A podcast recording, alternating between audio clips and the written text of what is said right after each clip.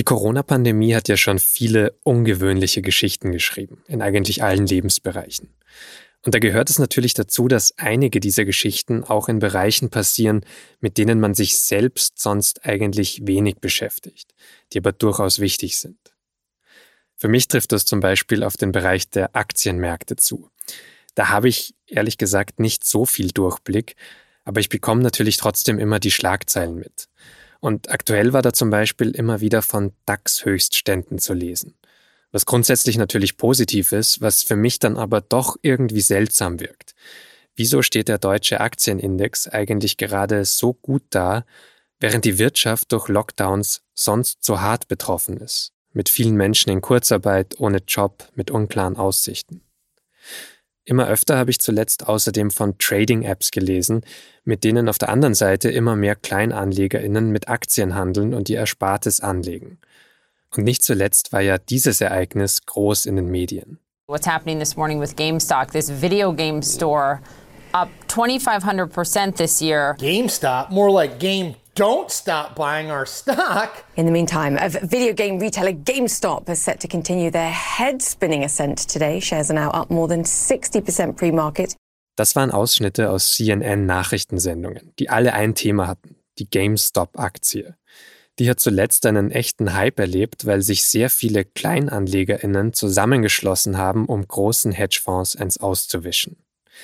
Was hat es damit auf sich und was mit den DAX-Rekorden mitten in der Pandemie?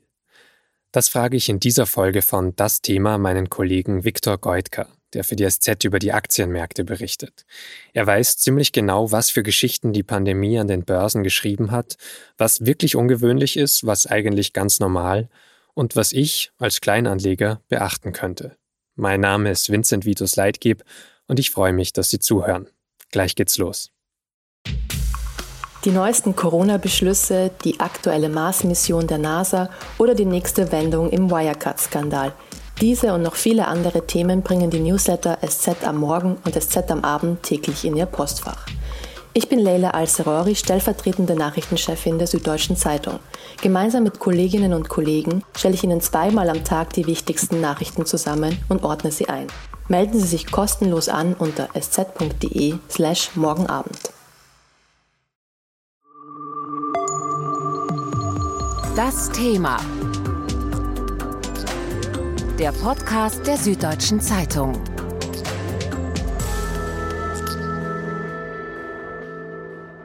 Die Wirtschaft in der Pandemie oder besser gesagt die Aktienmärkte in der Pandemie, darüber spreche ich in dieser Folge mit Viktor Goitka, der in Frankfurt sitzt und zugeschaltet ist. Viktor, ich würde mich zum Einstieg gleich mal outen und die eher dummen Fragen stellen, damit wir alle mal am selben Stand sind und auch von denselben Dingen sprechen.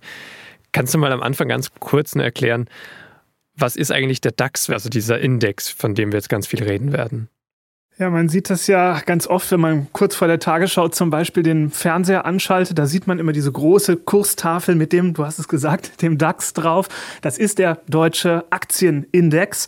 Äh, da muss man sich vorstellen, im Prinzip wie eine Art Korb. Da sind die 30 wichtigsten börsennotierten Unternehmen aus Deutschland drin. A wie Adidas, B wie Bayer, D wie Daimler. Und der DAX zeichnet sozusagen mit seinem Verlauf dann nach, wie sich diese Unternehmen an der Börse hier in Frankfurt schlagen. Also geht es denen gut? Geht der DAX auch weiter nach oben? Geht es denen schlechter? Geht dieser Wert nach unten? Und da steht ja dann zum Beispiel eine Ziffer am Ende drüber, 12.000 oder ähnliches. Was sagt die dann aus konkret? Muss man sich vorstellen, der DAX ist gestartet vor über 30 Jahren, Ende der 80er bei genau 1000 Punkten. Und von diesen 1000 Punkten ist der Leitindex sozusagen losgelaufen. Das war der Startpunkt. Und heute stehen wir eben so um die 14.000 Punkte. Das heißt, über diese mehr als 30 Jahre doch eine ganz ordentliche Entwicklung. Das, was man jetzt immer so in den Nachrichten hört, ne, wenn am Ende der Nachrichten dann gesagt wird, ja, der DAX heute plus 0,1 Prozent oder minus 2,3 Prozent, das ist ist sozusagen immer der Wasserstand, aber vom Tag selbst. Also wo steht der DAX heute? Wie hat er sich heute innerhalb dieses einen Tages entwickelt? Und da wird dann eben Bilanz gezogen und da kann man sagen, alles unter einem Prozent ist eigentlich eine relativ kleine Bewegung. Wenn es dann so zwei, drei Prozent plus oder minus sind, das ist schon ein bisschen was. Und wenn wir dann Bewegungen von 5, 6, 7, 8 Prozent nach oben oder nach unten sehen, dann kann man schon sagen, ui, da war heute was los. Und eben 14.000 statt 1.000, das sind wir jetzt einfach, weil diese 30 Unternehmen, die dann drin notiert sind, einfach so viel mehr wert sind sozusagen.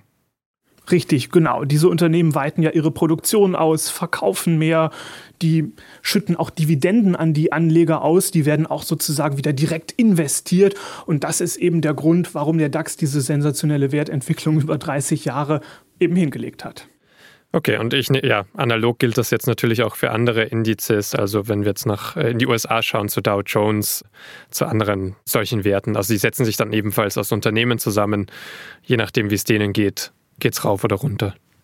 Genau, wenn wir zum Beispiel in die USA schauen, da gibt es den Leitindex SP 500, da sind ein bisschen mehr als 500 Unternehmen drin. Wenn wir zum Beispiel nach Frankreich, nach Paris an die Börse schauen, da gibt es den sogenannten CAC 40, da sind 40 Unternehmen aus Frankreich drin. Es gibt auch europäische Indizes, also es gibt Indizes eigentlich für jedes wichtige Land. Und da kann man immer so ein bisschen ablesen, wie hat sich die Börse dieses Landes eben an dem Tag oder in den letzten zehn Jahren oder wie lange auch immer eben entwickelt. Und es sind jetzt eben als letzte Frage zu dieser Einleitung sozusagen, da sind dann eben diese wichtigsten Unternehmen drinnen, sagt jetzt noch nichts aus über kleinere Unternehmen in Deutschland, zeigt aber so einen Trend aus. Also wenn es den wichtigen Unternehmen so und so geht, dann kann man davon ausgehen, dass die drunter auch in eine ähnliche Richtung gehen oder kann man das so nicht vergleichen? Man kann das nicht eins zu eins vergleichen. Also ganz grob ist der deutsche Aktienindex natürlich schon irgendwie ein Spiegel der deutschen Wirtschaft, aber man muss schon sagen, im Vergleich zur Gesamtwirtschaft sind da eben natürlich die kleinen Unternehmen, auch die Mittelständler nicht drin. Und die deutsche Wirtschaft ist ja sehr geprägt eigentlich von den vielen Mittelständlern, gerade in Bayern, in Baden-Württemberg, aber auch im ganzen Land, die an besonders ausgetüftelten Produkten tüfteln, die eine bestimmte Schraube für ein ganz spezielles Bauteil herstellen. Und diese Unternehmen, die finden sich eigentlich fast gar nicht im DAX, sondern im DAX haben wir eben wirklich die großen Dickschiffe, die Großkonzerne, die internationales Geschäft machen drin. Von daher kann man sagen, ja, es ist irgendwo ein Spiegel, aber vielleicht auch ein kleiner Zerspiegel. Hm. Wenn wir jetzt auf die Pandemie schauen, das ist jetzt ungefähr ein Jahr her, dass es die ersten Fälle in Deutschland gab, dass schon darüber gesprochen wurde, wir müssen jetzt vielleicht mal einen Lockdown machen oder wir müssen zumindest die Wirtschaft auch herunterfahren. Kannst du ein bisschen beschreiben, wie sich der DAX und die deutsche Wirtschaft da vor einem Jahr entwickelt hat? Also ich arbeite an manchen Tagen auch wirklich direkt am Frankfurter Börsenparkett und ich kann mich wirklich noch genau erinnern. Also man hat ja vorher immer gesagt, bevor dieser Crash an der Börse passiert ist, naja, dieses Virus, das ist halt in Wuhan, das ist in China. Manche haben sogar gesagt, hinter vorgehaltener Hand, was interessiert mich so ein Schnupfen aus Fernost. Und dann weiß ich noch ganz genau, Ende Februar, da gab es ein Wochenende, wo wir in den Nachrichten schon gesehen hatten, dass sich die Lage in Italien eben zugespitzt hat. Ich habe es jetzt nochmal nachgeschaut. Da haben wir von 231 Fällen in Italien gesprochen. Und an dem Wochenende hat auch hier in Deutschland dann der Gesundheitsminister Jens Spahn gesagt, ja, diese ganze Virusgeschichte, die könnte vielleicht auch auf uns in Deutschland zukommen, wenn das sich jetzt in Norditalien schon so stark verbreitet. Und da haben natürlich an der Börse hier in Deutschland, aber auch in ganz Europa, dann auch in den USA, die Leute einfach Angst bekommen und gesagt, Moment, was passiert eigentlich, wenn Unternehmen auf einmal dicht machen müssen, wenn Fabriken schließen müssen, weil wir eben nicht wissen, ob sich die Leute am Band von der Autoproduktion dann anstecken oder nicht anstecken kriegen wir dann überhaupt noch die Teile, die wir brauchen für unsere Autos? Auch deutsche Autobauer fertigen ja nicht alles in Deutschland, sondern lassen sich die Löwenanteile ihrer Autos ja längst schon liefern, mhm. wenn sie das überhaupt noch hier zusammenbauen. Und da hat man es dann gesehen. Das war dann der Rosenmontag. Alles andere als ein lustiger Tag an der Börse. Da ging es dann auf einmal 4% runter. Und dann ging es eigentlich wirklich Tag für Tag, Schlag auf Schlag, immer nur runter, runter, runter, bis dann zum Ende Mitte März, das war sozusagen der Tiefpunkt des Corona-Crashs, da hatten wir dann Minus von insgesamt 40 Prozent an der Kurstafel und das ist dann schon wirklich ein ausgewachsener Börsencrash. Ich habe in einem deiner Texte gelesen, dass das genannt wird ein schwarzer Schwan. Stimmt das? Also, dass so ein unvorhergesehenes Ereignis an der Börse, das plötzlich eintritt und sich so draufsetzt auf diese Kurse? Ja, also um diesen Begriff des schwarzen Schwans gibt es immer große Debatten an der Börse. War das jetzt einer, war das keiner? Steckt ja so ein bisschen die Frage hinter. Also ein schwarzer Schwan ist eigentlich ein Ereignis, mit dem keiner rechnen konnte. Das sozusagen wie Kai aus der Kiste alle völlig auf dem falschen Fuß erwischt und dann natürlich auch dafür sorgt, dass an der Börse erstmal mächtig Aufruhr ist. Ob das jetzt ein völlig unvorhergesehenes Ereignis war, das ist eben umstritten. Klar, wenn man jetzt in die Prognosen guckt, die irgendwann Leute Ende 2019, also bevor das bekannt wurde, gemacht haben, wie wird sich wohl die Börse entwickeln, dann hat man gesehen, da hat natürlich niemand von der Pandemie gesprochen, da hat niemand vom Coronavirus gesprochen. Insofern ja, unerwartet. Auf der anderen Seite gibt es auch Leute, die sagen, naja, man hat schon ahnen können, dass vielleicht irgendwann irgendeine Form von Pandemie uns droht. Die sagen dann, naja, es war vielleicht kein schwarzer Schwan. Aber man kann schon sagen, das Coronavirus generell konnte natürlich keiner vorhersehen, konkret, dass es dann zu diesem Zeitpunkt kommen würde. Und von daher würde ich schon sagen, auf jeden Fall ein unerwartetes Ereignis. Mhm. Aber ist, wenn wir es mal in einem größeren Kontext setzen, so ein Crash der Börse, wie es jetzt, du hast ihn ja beschrieben, wie es passiert ist durch die Corona-Pandemie, die Kurse sind definitiv runtergegangen, auch sehr stark. Ist es trotzdem, wenn man jetzt die langfristige Perspektive einnimmt, über die letzten 10 Jahre, 20 Jahre, noch länger zurück, ist das ungewöhnlich oder passiert das eben immer wieder, dass es so einen Crash gibt? Wenn man das Wort hört, Crash, dann denkt man immer so ein bisschen, ja, das klingt schon martialisch, klingt so ein bisschen nach, kommt aus heiterem Himmel. Ich würde aber sagen, Crashs sind an der Börse eigentlich zugespitzt völlig normal. Wenn wir allein mal die letzten ja, 20 Jahre betrachten, dann sehen wir ja, dass die Internetblase 2000 geplatzt ist. 2001 hatten wir die Terroranschläge aufs World Trade Center, aber jetzt alle menschlichen Leid haben die natürlich auch auf die Kurse gedrückt. Wir haben gesehen die Finanzkrise 2007, 2008. Wir haben die Euro-Krise gesehen. Wir haben dann am chinesischen Aktienmarkt 2015 Turbulenzen gesehen. Wir haben jetzt 2020 den Corona-Crash gesehen. Ich könnte jetzt diese Liste noch lange, lange, lange ausführen. Das soll letztlich nur zeigen, Crashs sind an der Börse aus meiner Sicht eigentlich völlig normal. Und Anleger müssen schon damit rechnen, dass es eben alle paar Jahre immer wieder zu einem heftigen Kursgewitter kommt. Auch wenn man natürlich nicht weiß, wann das ist, aus welchem Grund das ist und wie schlimm das dann im Einzelnen genau wird. Also es kommt immer so ein bisschen aus heiterem Himmel, aber dass es irgendwann kommt, davon kann man eigentlich ausgehen. Ist vielleicht so ein bisschen wie mit Erdbeben. Ne? Da, da weiß man ja auch nicht, wann kommen die genau, wie heftig kommen die.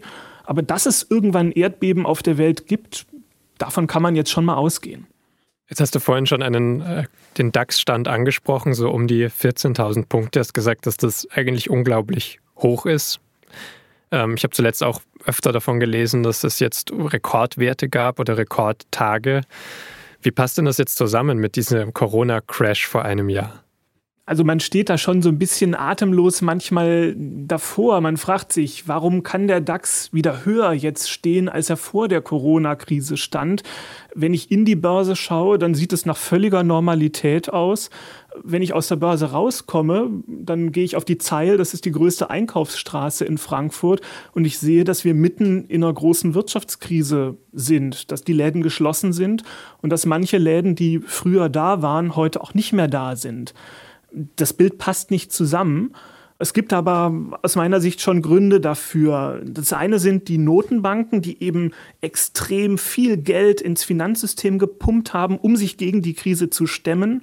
Dieses Geld landet zu einem Teil eben auch an der Börse. Das andere sind die Regierungen, die haben ja auch Rettungspakete, Notkredite, aufgelegt, damit sich eben diese wirtschaftliche Krise abmildert, dass eben auch Problemunternehmen durch die Krise durchgetragen werden. Dann haben wir auch noch manche Privatleute, die sagen, viele, die jetzt vielleicht nicht ihren Arbeitsplatz verloren haben, die geben eben momentan nicht so viel Geld aus. Die bestellen nicht so viel, die kaufen nicht so viel ein, die gehen nicht so viel ins Restaurant und fragen sich dann, ja, was mache ich eigentlich mit dem ganzen Geld? Und dann sagen eben zumindest manche, ich gebe es auch an die Börse. Und dann, wir haben es ja auch schon angesprochen, welche Unternehmen sind überhaupt an der Börse? Das sind vor allen Dingen Großkonzerne, die machen viel Geschäft mit China.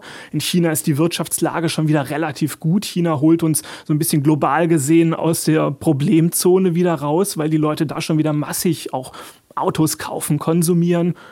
Und die vielen kleinen Läden, das italienische Restaurant um die Ecke oder der Klamottenladen, der ist halt nicht an der Börse. Also kann das auch noch knicken, deiner Meinung nach? Also wenn du jetzt sagst, zum Beispiel Staaten haben sehr viel Geld in das System gesteckt, haben Unternehmen geholfen, Kurzarbeit zum Beispiel mitfinanziert, damit Menschen nicht entlassen werden. Das war ja alles, um sozusagen zu vermeiden, dass Menschen ihre Jobs verlieren, dass sie aus Angst eben nicht mehr weiter konsumieren, dass es nicht so eine Abwärtsspirale im Prinzip gibt. Aber das ist ja auch noch nicht ausgestanden. Also je länger die Pandemie dauert, diese Fragen könnten ja nochmal auf uns zukommen. Und vielleicht passiert dann genau das trotzdem nochmal. Und dann, wie könnte sich das dann auswirken? Also es kann an der Börse immer sogenannte Rücksetzer geben, also dass die Kurse eben doch noch mal eine ganze Ecke einknicken. Und das kann ja durchaus sein, manche diskutieren das auch an der Börse, wie lange sind die Staaten denn gewillt, immer weitere Notkredite um Notkredite um Notkredite, Hilfen um Hilfen um Hilfen zu geben? Oder landen vielleicht manche Staaten irgendwann auch am Ende ihrer finanziellen Leistungsfähigkeit oder sind vielleicht einfach auch nicht mehr gewillt, jedem diese Hilfen bereitwillig so auszureichen. Das muss man sich schon angucken. Das kann natürlich auch dazu führen, wenn jetzt manche Staaten sagen, wir gehen da ein bisschen auf die Bremse, dass dann auch die Börsen nochmal korrigieren. Das kann passieren. Wir sehen es auch aktuell, dass selbst wenn sich die Wirtschaft gut entwickelt, dann geht man zum Beispiel auch davon aus, dass die Leute erstmal, wenn jetzt die Wirtschaft wieder anspringen würde, mehr ausgeben. Ja, so einen richtigen Erholungsseufzer. Wir können wieder essen gehen, wir können wieder einkaufen. Dann dürften auch die Preise ein bisschen steigen, weil die Leute halt mehr zahlen, um dann im Restaurant eben ihre Pizza zu essen. Und das kann dann wieder dazu führen, dass dann Notenbanken auf einmal sagen, ui, jetzt steigen die Preise, müssen wir vielleicht ein bisschen was gegen diesen Preisdruck, gegen diese galoppierenden Preise tun. Dann kann Notenbank kann dann die Zinsen hochsetzen. Und dann werden Anleihen wieder attraktiver. Dann sagen wieder Profihändler an der Börse, hm, wenn jetzt Anleihen attraktiver werden, dann kaufe ich vielleicht lieber Anleihen statt Aktien. Also selbst in so einem Fall, wo es der Wirtschaft eigentlich besser geht, kann es auch sein, dass es nochmal zu Korrekturen am Aktienmarkt kommt. Das kann immer passieren und damit sollte man als Anleger immer rechnen. Es ist auf jeden Fall nicht so, dass man sagt, diese Pandemie das war ja schon ein bisschen Teil der Erzählung im vergangenen Jahr. Das ist, äh, oder von manchen zumindest so, das ist schnell wieder vorbei. Wir werden dann eine Impfung haben, dann gibt es wieder Licht am Ende des Tunnels, dann ist alles wie vorher. Sondern es ist ja dann schon so, wie du es beschreibst, dass es sehr lange Effekte geben kann, wo man jetzt noch nicht genau weiß, wie die sich ausspielen, wie die einander gegenseitig beeinflussen auch. Ja, man weiß das natürlich nicht. Generell ist es natürlich schon die grundlegende Idee, dass man sagt, na ja, irgendwann wird es wieder auch Öffnungen geben. Irgendwann, wenn die Impfkampagne etwas schneller rollt, als sie das derzeit tut, dann werden wir auch wieder mehr eben konsumieren können. Dann wird die Wirtschaft wieder anspringen können. Dann wird die Wirtschaft schnell auch wieder auf einen guten Zweig kommen. Das ist natürlich schon die grundsätzliche Hoffnung. Aber an der Börse kann es manchmal eben auch anders kommen, als man sich das vorher erwartet. Gibt es denn auch schon Beispiele für Staaten, die du nennen kannst, wo du sagst, da reichen zum Beispiel diese staatlichen Hilfen jetzt schon nicht mehr und da spüren es die Wirtschaftsunternehmen dann schon stärker als jetzt vielleicht hier in Deutschland? Ohne jetzt irgendwie das klein zu machen, was viele, glaube ich, tagtäglich schon an Druck erleben, gerade in kleinen Unternehmen. Also wie du sagst, viele kleine Unternehmen warten ja hier auch noch auf die Dezemberhilfen und inzwischen, wenn wir auf den Kalender schauen, dann sind wir jetzt Anfang März. Äh, da sagen natürlich viele schon auch, wann kommen diese Hilfen endlich mal bei mir tatsächlich auch an. Viele andere Länder sind natürlich viel härter getroffen, als wir das in Deutschland sind. Wir können in die Entwicklungsländer schauen, wo es ja auch teilweise Lockdowns gibt und verheerende Folgen, weil die Staaten dort gar nicht den Unternehmen, den Menschen so stark helfen helfen können, wie wir das tun. Aber auch selbst wenn wir mal innerhalb der Europäischen Union bleiben, sehen wir, dass Deutschland natürlich richtig viel Geld momentan auch aufwenden kann, weil wir eben als sicheres Land gelten, können wir uns billig am Kapitalmarkt als deutsche Regierung, als deutscher Staat eben Geld besorgen. Eine italienische Regierung kann das schon deutlich weniger. Die muss mehr zahlen, um sich zum Beispiel für zehn Jahre Geld zu leihen. Deutschland bekommt da momentan Geld geschenkt, wenn sich der Staat für zehn Jahre Geld am Kapitalmarkt leiht. Italien muss 0,7 Prozent Zinsen dafür zahlen. Also die können allein schon gar nicht so viel an Hilfsgeldern geben, tun sie auch nicht. Und da gibt es ja auch in der Europäischen Union Sorgen. Ja, kommen nicht vielleicht Länder im europäischen Süden, die eben finanziell vorher schon nicht ganz so in einer guten Startposition waren, wie wir es waren, eben auch schlechter aus dieser Krise raus, als es vielleicht Deutschland tut.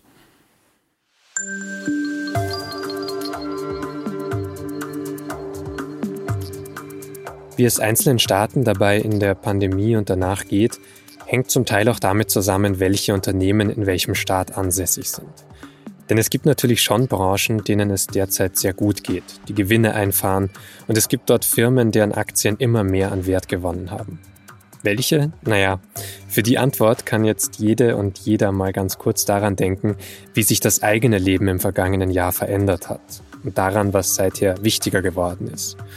Für viele sind das sicher Lieferdienste, Online-Versanddienste, Streaming-Portale, Videokonferenzanbieter, Cloud-Unternehmen oder auch soziale Medien. Wenn man das mit Unternehmen verknüpft, fallen einem direkt Namen ein wie Delivery Hero, zu denen auch Lieferando gehört, Amazon, Netflix, Facebook, die haben alle profitiert. Und auch am Aktienwert von Zoom, diesem Videokonferenztool, kann man das ganz gut verdeutlichen. Anfang 2020 lag der Aktienwert von Zoom bei knapp über 60 Dollar. Inzwischen sind es rund 300 Dollar mehr. Der Aufschwung solcher Technologieaktien dürfte die Verluste von anderen Bereichen also mehr als ausgeglichen haben. Einige Expertinnen rechnen außerdem mit dem Aufschwung in weiteren Bereichen, die noch weiter in die Zukunft zeigen. In der Robotik, bei künstlicher Intelligenz, bei Nanotechnologie, bei Blockchain oder bei Elektroautos und natürlich bei Biotechnologieunternehmen, die gerade Corona-Impfstoffe herstellen.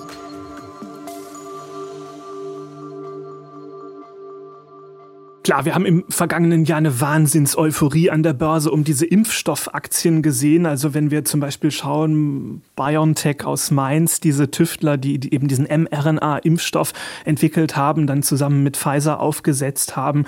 Äh, natürlich, diese Aktie ist auch, vor einem Jahr stand die bei 35 Dollar, jetzt steht sie über 100 Dollar. Das ist natürlich ein erheblicher Sprung und da hoffen natürlich viele Anleger drauf, dass die zwar auch der Welt helfen, aber damit auch ein gutes Geschäft machen machen. Äh, bei anderen Unternehmen ist es nicht anders. Man muss aber auch da ein bisschen genauer hinschauen, weil das ist kein Selbstläufer. Wir sehen zum Beispiel AstraZeneca, also ein anderes Unternehmen, was ja einen Impfstoff, der weit verbreitet ist, entwickelt hat. Da haben wir gesehen, dass der Aktienkurs sogar gesunken ist. Also man kann nicht sagen, dass jetzt rein der Fakt, ich habe einen Impfstoff entwickelt, mir schon an der Börse einen wahnsinnigen Vorteil bringt. Es hängt dann immer von vielen Details ab welchen Preis kriege ich denn für den Impfstoff? Wie oft muss der denn verimpft werden? Reicht es ein, zwei Impfungen oder muss das jährlich nachgeimpft werden? Dann würde ich ja ein richtig gutes Geschäft machen, aus einer jetzt etwas zynischen Perspektive, wenn ich jedes Jahr Impfstoff absetzen könnte. Das sind alles so Fragen, die dann da reinspielen und da gibt es meist nicht so richtig die eine Antwort, die einfache Antwort, die sich für viele zwar aufdrängt, wenn man dann genau hinschaut, merkt man, es ist ein bisschen differenzierter. Und auch viele Anleger bei BioNTech sagen zum Beispiel, interessant ist eigentlich gar nicht so sehr diese Corona-Geschichte für uns, sondern dass diese mRNA-Impfstoffe, diese Wirkungsweise, die jetzt ja zum ersten Mal funktioniert hat, dass man die auch bei ganz anderen Erkrankungen nutzen könnte. Und darauf hoffen jetzt viele Anleger bei BioNTech, dass die in drei, vier, fünf Jahren noch mit einem anderen Impfstoff gegen eine andere Krankheit, die aber eben auch auf dieser gleichen Methode basiert, dass die damit vielleicht um die Ecke kommen. Hm. Es nimmt mir jetzt natürlich so ein bisschen die Hoffnung, dass ich sagen kann, okay, ein Unternehmen, das jetzt gerade erfolgreich ist und in Schlagzeilen ist, dass das eine sichere Anlage sein kann, sondern eigentlich sagst du ja, man müsste drauf schauen, wo Potenzial für dieses Unternehmen in der Zukunft liegt, sozusagen, wo bauen die sich gerade ihre Schlüsseltechnologien auf, wo sammeln die gerade Daten und Erfahrungen, was sie dann auf andere Bereiche ausweiten können oder anwenden können, um dann weiter zu wachsen. Also das ja scheint ja so ein bisschen die Wette dann zu sein, für mich als Anleger auch. Das ist die Wette, die zumindest manche Privatanleger eingehen. Ich würde grundsätzlich sagen, man sollte als Privatanleger, wenn man sich nicht wirklich gut auskennt und jetzt ein extrem tiefes Wissen in einer bestimmten Branche hat, immer sehr vorsichtig sein, sozusagen eine Wette auf eine einzelne Aktie oder wenige einzelne Aktien zu setzen, weil die kann immer schief gehen. Selbst bei einem großen Unternehmen wie Volkswagen, was ja erstmal völlig untadelig klingt, kam auf einmal dieses riesen Dieselthema im Prinzip ja, aus dem Sack. Und dann waren die Anleger damit konfrontiert. Das hätte keiner ahnen können vorher. Das hat auch kein Experte vorher geahnt. Das heißt, bei einzelnen Aktien kann es immer sein, dass da richtig was schief geht. Deswegen würde ich sagen, als Privatanleger, das sagen auch Verbraucherschützer, lieber schauen, ob man eben nicht sagt, ich kaufe ein, zwei, drei, vier, fünf Aktien, sondern zum Beispiel einen ganzen Aktienkorb mit mehr als 3000 Aktien kaufen. Das können sogenannte Fonds sein, da sind eben ganz viele Aktien drin, da wählt ein Fondsmanager die aus. Es können aber auch sogenannte ETFs sein. Da kann man zum Beispiel einem Weltindex an der Börse folgen. Da sind 3000 Unternehmen vom ganzen Globus drin. Und dann kann ich sagen, ja gut, manchen von denen geht es schlecht, vielen wird es eher besser gehen. Und im Schnitt ging es damit eben aufwärts. Aber dann setze ich mich nicht mhm. so stark diesem Risiko aus, dass eben ein Unternehmen ja auch mal wirklich in eine schlechte Zeit rutschen kann. Da musste ich jetzt spontan natürlich auch an Wirecard denken, wo ja auch die wenigsten damit gerechnet hätten, dass da irgendwie so ein Skandal passiert, dass die Aktie von heute auf morgen eigentlich gar nichts mehr wert ist, dass man sich da diverse aufstellen sollte. Aber ist das jetzt vielleicht so ein Punkt, wo du sagst, auch in der Pandemie, wo vielleicht eben solche Unternehmen plötzlich auf der Bildfläche erschienen sind, diese Biotech-Unternehmen, dass jetzt auch in diesem vergangenen Jahr der Pandemie dann zum Teil auch so die Gefahr geherrscht hat, eben, dass sich solche Blasen bilden, wo jetzt viele Leute sich denken, ah, das Thema ist jetzt wichtig, hier gehe ich jetzt mit rein. Und das stellt sich dann vielleicht nochmal als ganz anders heraus. Ja, ich würde sagen, wir sehen schon im vergangenen Jahr, dass es immer wieder zu mindestens mal Übertreibungen an der einen oder an der anderen Ecke kommt. Das hat zwei Gründe. Das eine ist einfach diese enorme Geldflut der Notenbanken. Die Notenbanken versuchen momentan die Wirtschaft wieder anzukurbeln. Das machen sie, indem sie extrem viel Geld ins System pumpen und dieses Geld wandert eben zum Teil auch an die Börse und sorgt natürlich dafür, weil einfach viel Geld im System ist, dass es eben an der einen oder anderen Stelle immer wieder auch zu Übertreibungen kommen kann. Das ist das eine. Das andere ist, dass wir eben auch sehen, vielen Privatleuten ist schlicht langweilig. Die fragen sich, ich habe ein bisschen Geld übrig, was mache ich damit? Und dann ist das manchmal so vielleicht auch ein bisschen, manche haben diese Mentalität, ich kann nicht mehr ins Casino gehen, ich kann keine Sportwetten mehr machen, weil viele Sportevents auch gar nicht stattfinden. Äh, dann gehe ich halt an die Börse und dann suche ich mir irgendwas raus, was für mich vermeintlich Erfolg verspricht. Aber ich betreibe das vielleicht gar nicht als seriöse Anlage für meine Altersvorsorge, sondern sehe das eher so wie ein bisschen, ja, mein Spaßgeld, mein Casinoersatz. Das sorgt halt auch dafür, dass die Leute nicht so seriös mit ihrem Geld immer umgehen unbedingt, sondern auch an der einen oder anderen Stelle sich in eine etwas waghalsigere Situation reinbegeben. Kannst du dein Beispiel nennen, wo du es beobachtet hast? Man konnte es schon relativ früh in der Pandemie interessanterweise beobachten. Ich glaube, das müsste so Mai, Juni, Juli des vergangenen Jahres, also 2020 gewesen sein. Da gab es auf einmal Nachrichten, dass der Autovermieter Hertz in den USA eigentlich nicht so wirtschaftlich mehr gut dasteht, weil äh, klar, keiner wollte ein Auto mieten, keiner wusste, was ist da, wenn da vorher jemand drin war, der Corona hatte, kriege ich das dann auch, wenn ich das Lenkrad anfasse. Die hatten einfach Probleme. Mhm. Die Leute sind nicht mehr geflogen, die vermieten ja auch viele Autos am Flughafen. Da da haben die einfach Probleme bekommen. Und dann hat man gesehen, dass sich Privatanleger auch in Internetforen schon zusammengetan haben und auf einmal wie wild diese Hertz-Autovermietungsaktien gekauft haben und einfach mal drauf gewettet haben, naja, das wird schon irgendwie klappen. Und äh, wenn nur genug andere Leute eben auch einsteigen und kaufen, dann geht der Trend vielleicht zwei, drei, vier, fünf, sechs, sieben, acht Tage gut. Und ich steige ja früh ein, ich steige rechtzeitig aus, dann habe ich meinen Gewinn gemacht. Ich glaube, viele werden damit auch auf die Nase gefallen sein.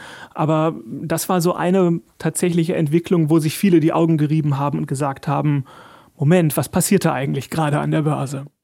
Es klingt jetzt für mich auch direkt nach diesem zweiten Fall, der gar nicht so lange her, herliegt, der auch wahrscheinlich auch noch immer andauert, nämlich dieser Fall GameStop mit dieser Aktie. Da haben ja auch KleinanlegerInnen sich auf Reddit im Prinzip vernetzt und gesagt, sie kaufen jetzt Aktien von GameStop. Ist das vergleichbar oder worum ging es da? Das ist in der Tat vergleichbar. Also GameStop ist eine Videospielkette, die verkaufen eben in Läden Videospiele und haben natürlich auch das Problem, die Läden sind geschlossen. Dann können sie auch weniger Videospiele verkaufen.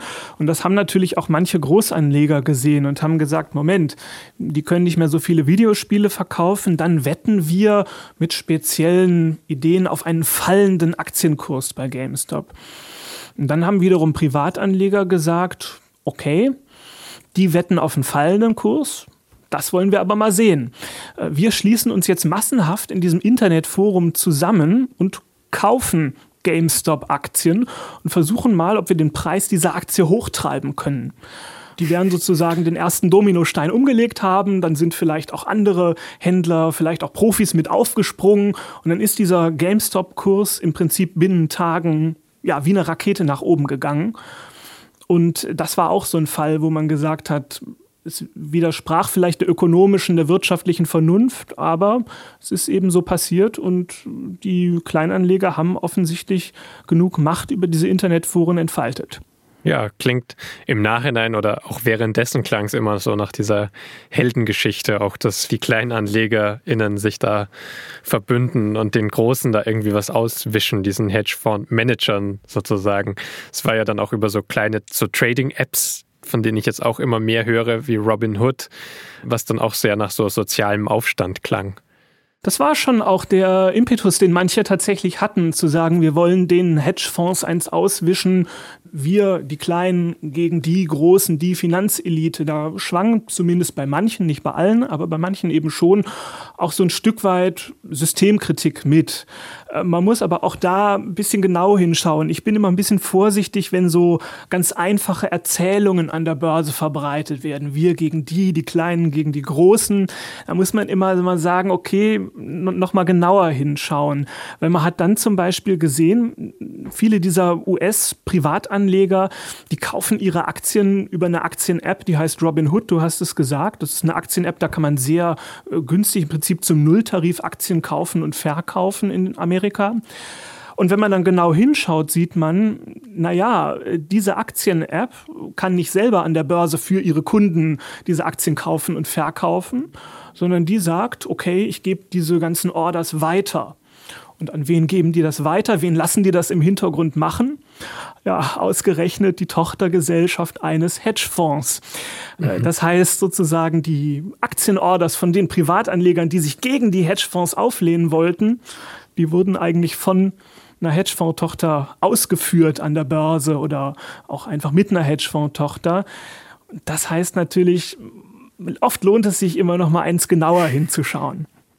Okay, verstehe. Also es ist nicht ganz so klar, wie es oft erzählt wird, aber die Lehre kann man ja trotzdem daraus ziehen, dass KleinanlegerInnen inzwischen viel mächtiger agieren können, beziehungsweise auch eine größere Rolle spielen können. Also wenn sie sich jetzt einmal einbringen, was jetzt eben im vergangenen Jahr in der Pandemie wohl so war, ob es jetzt aus Langeweile war oder ob man eben Geld noch äh, rumliegen hatte oder zum ersten Mal Zeit hatte, sich überhaupt mit dem Thema auseinanderzusetzen. Ja, ich glaube, das kann man unterm Strich trotzdem sagen. Es gibt Statistiken, die sagen, Anfang 2020, wenn man sich anschaut, wie viele Aktien wurden da pro Tag in den USA gehandelt, dann waren ungefähr so jede zehnte dieser Aktie, die von links nach rechts über den Tisch ging, wurde von einem Privatanleger gekauft oder verkauft. Der Rest, das sind alles Finanzprofis, große Anlagegesellschaften im Prinzip gewesen. Und wenn man sich das heute anschaut, sieht man, dass in den USA jetzt Anfang Januar 2021, also ein Jahr später, jede vierte Order von Privatanlegern kommt. Und da sieht man eben schon, dass die Privatanleger schon an Macht an der Börse gewonnen mhm. haben und dass jetzt auch die Profis genau hinschauen, was machen eigentlich diese manchmal ein bisschen verrückten Privatanleger da. Also von 10 auf 25 Prozent Anteil an den, an den Aktien, die bewegt werden. Ganz genau. Und glaubst du, das stört die Großanleger, wenn da jetzt plötzlich kleinere mitmischen oder nehmen die das erstmal gelassen, weil sie sich denken, wir sind sowieso die Profis, die das vielleicht gezielter einsetzen alles? Ich glaube, viele wird es unterm Strich nicht wirklich stören. Manche werden eher das Ganze positiv sehen oder versuchen, dem was Positives abzugewinnen und sagen, wie können wir davon profitieren. Und auch da gibt es ganz interessante Ansätze. Also auch in der Finanzwelt wird ja viel inzwischen schon mit Computern gemacht. Da werden mit künstlicher Intelligenz Datenberge ausgewertet und am Ende entscheidet dann im Prinzip der Computer, welche Aktie geh oder verkauft wird. Da gibt es auch schon die ersten, die sich natürlich genau anschauen, die jetzt versuchen, Daten zu besorgen. Was kaufen eigentlich diese Privatanleger? Was verkaufen die? Ganz konkretes Beispiel. Es gibt manche, die durchforsten zum Beispiel Twitter und gucken sich an, wie oft taucht an einem Tag zum Beispiel der Aktienname Apple in Tweets auf. Und ist dann die Rede zum Beispiel von schönen Worten, die damit in Verbindung stehen, cool, toll, oder ist eher ja, negativ, Kritik, blöd. Und dementsprechend können die dann messen, naja, gibt es ja mehr positive Tweets über Apple oder mehr negative. Und dementsprechend fällen die dann manchmal schon eine Kauf- oder Verkaufsentscheidung. Also soweit ist das schon. Und das können ja auch wieder Ansätze sein für Profi-Investoren, ja, was draus zu machen, dass sich eben mehr Privatanleger jetzt tummeln an der Börse. Sehr gut. Die können dann ihre Mittel nutzen sozusagen, um das weiter voranzutreiben. Jetzt haben wir schon gesagt, es gibt diese Apps, über die man sich leicht beteiligen kann. Die werden mir zum Teil jetzt auch vorgeschlagen auf Instagram im Feed als Werbung. Das liegt wahrscheinlich daran, dass ich mich für diese Sendung vorbereitet habe und nicht getrackt werde. Ist zumindest ein Grund, aber ich habe schon das Gefühl, dass sie sich weiter durchsetzen. Ich kriege das auch aus meinem privaten Umkreis mit, dass sich mehr Menschen gefühlt dafür interessieren, wie das gerade passiert oder was gerade passiert und was möglich ist. Was würdest du denen denn allgemein noch empfehlen, ohne jetzt speziell Aktien zu empfehlen direkt. Aber gibt es bestimmte Tipps, die man wissen muss, wenn man jetzt neu privat als Kleinanleger an die Börse kommt, jetzt zusätzlich zu nicht alles auf eine Aktie setzen und vielleicht mal einen Crash auch aussitzen? Also viele dieser ja, neuen Handels-Apps, die mir auch ständig auf YouTube, auf Spotify oder sonst wo angezeigt werden, die sind sehr günstig und über die kann man sehr günstig zu günstigen Konditionen handeln. Das ist erstmal grundsätzlich gut. Ähm, man muss allerdings auch aufpassen, weil diese Apps manchmal so strukturiert sind, dass die einen ein bisschen dazu anreizen wollen, Aktien wie ein Spiel zu verstehen. Schnell handeln, schnell Gewinne machen. Und eigentlich muss man sagen, wenn ich auf das höre, was wirklich solide Verbraucherberater, Anlageberater sagen, die eben keine Eigeninteressen haben, was die raten, dann muss man sagen, nee, Anlegen ist eigentlich ein stinklangweiliges Geschäft. Anlegen ist, wenn ich jetzt im Berufseinstieg, vielleicht auch als Student, als jemand, der mitten im Beruf steht, sagt, ich möchte für mein Alter vorsorgen, weil ich weiß, meine Rente, die ich gesetzlich bekomme, die wird vielleicht nicht reichen. Die wird wahrscheinlich nicht reichen, um meinen Lebensstandard zu halten. Ich muss ein bisschen was zusätzlich tun. Und damit geht ja einher, wenn ich jetzt 30 oder 40 bin, dass ich bis zur Rente noch richtig lange Zeit habe. Und diese Zeit sollte man auch nutzen am Aktienmarkt. Und da kann man eben sagen, nicht zocken, nicht auf einzelne Aktien setzen, sondern eben sich eine solide Anlagestrategie überlegen. Viele Verbraucherschützer empfehlen sogenannte ETFs. Das sind börsengehandelte Indexfonds. Ich habe es schon gesagt.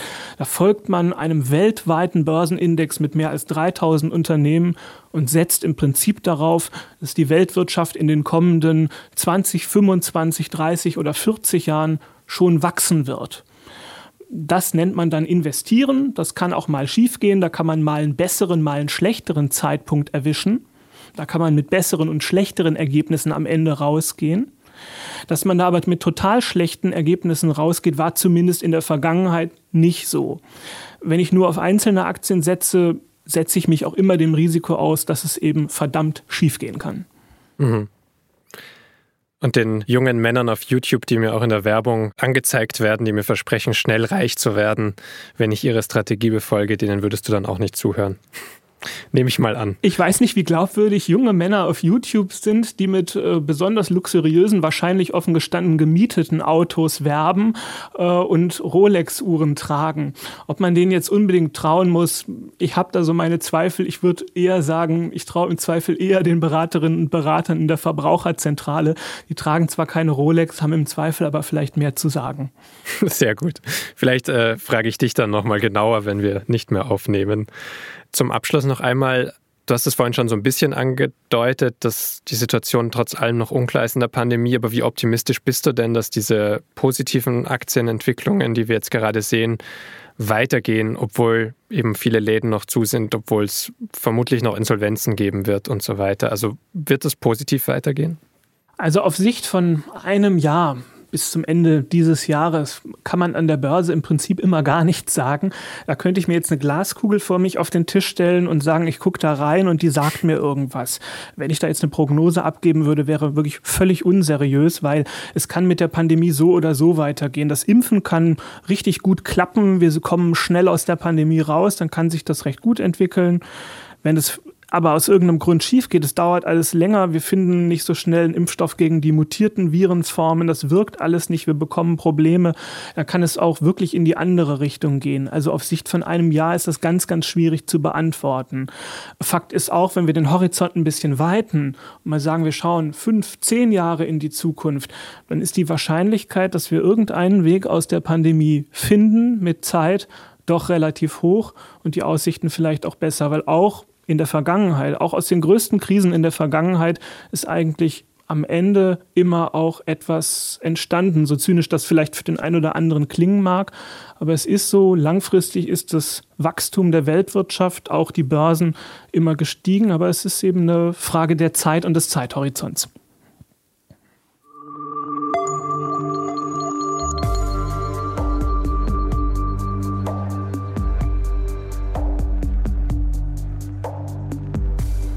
Das war Viktor Goitka, SZ-Finanzexperte aus Frankfurt zugeschaltet.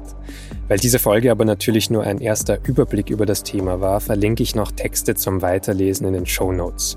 Darunter ist zum Beispiel ein SZ-Beitrag über Christian Hecker, der hat die deutsche Börsenhandelsplattform Trade Republic gegründet, die sich in diesem GameStop-Wirrwarr doch einiges an Ärger eingehandelt hat, aber wohl kaum aufzuhalten ist.